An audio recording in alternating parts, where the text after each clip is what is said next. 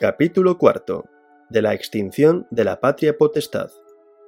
Artículo 169. La patria potestad se acaba, primero, por la muerte o la declaración de fallecimiento de los padres o del hijo. Segundo, por la emancipación. Tercero, por la adopción del hijo. Artículo 170. El padre o la madre podrán ser privados total o parcialmente de su potestad por sentencia fundada en el incumplimiento de los deberes inherentes a la misma o dictada en causa criminal o matrimonial. Los tribunales podrán, en beneficio e interés del hijo, acordar la recuperación de la patria potestad cuando hubiere cesado la causa que motivó la privación. Artículo 171. Ha sido suprimido.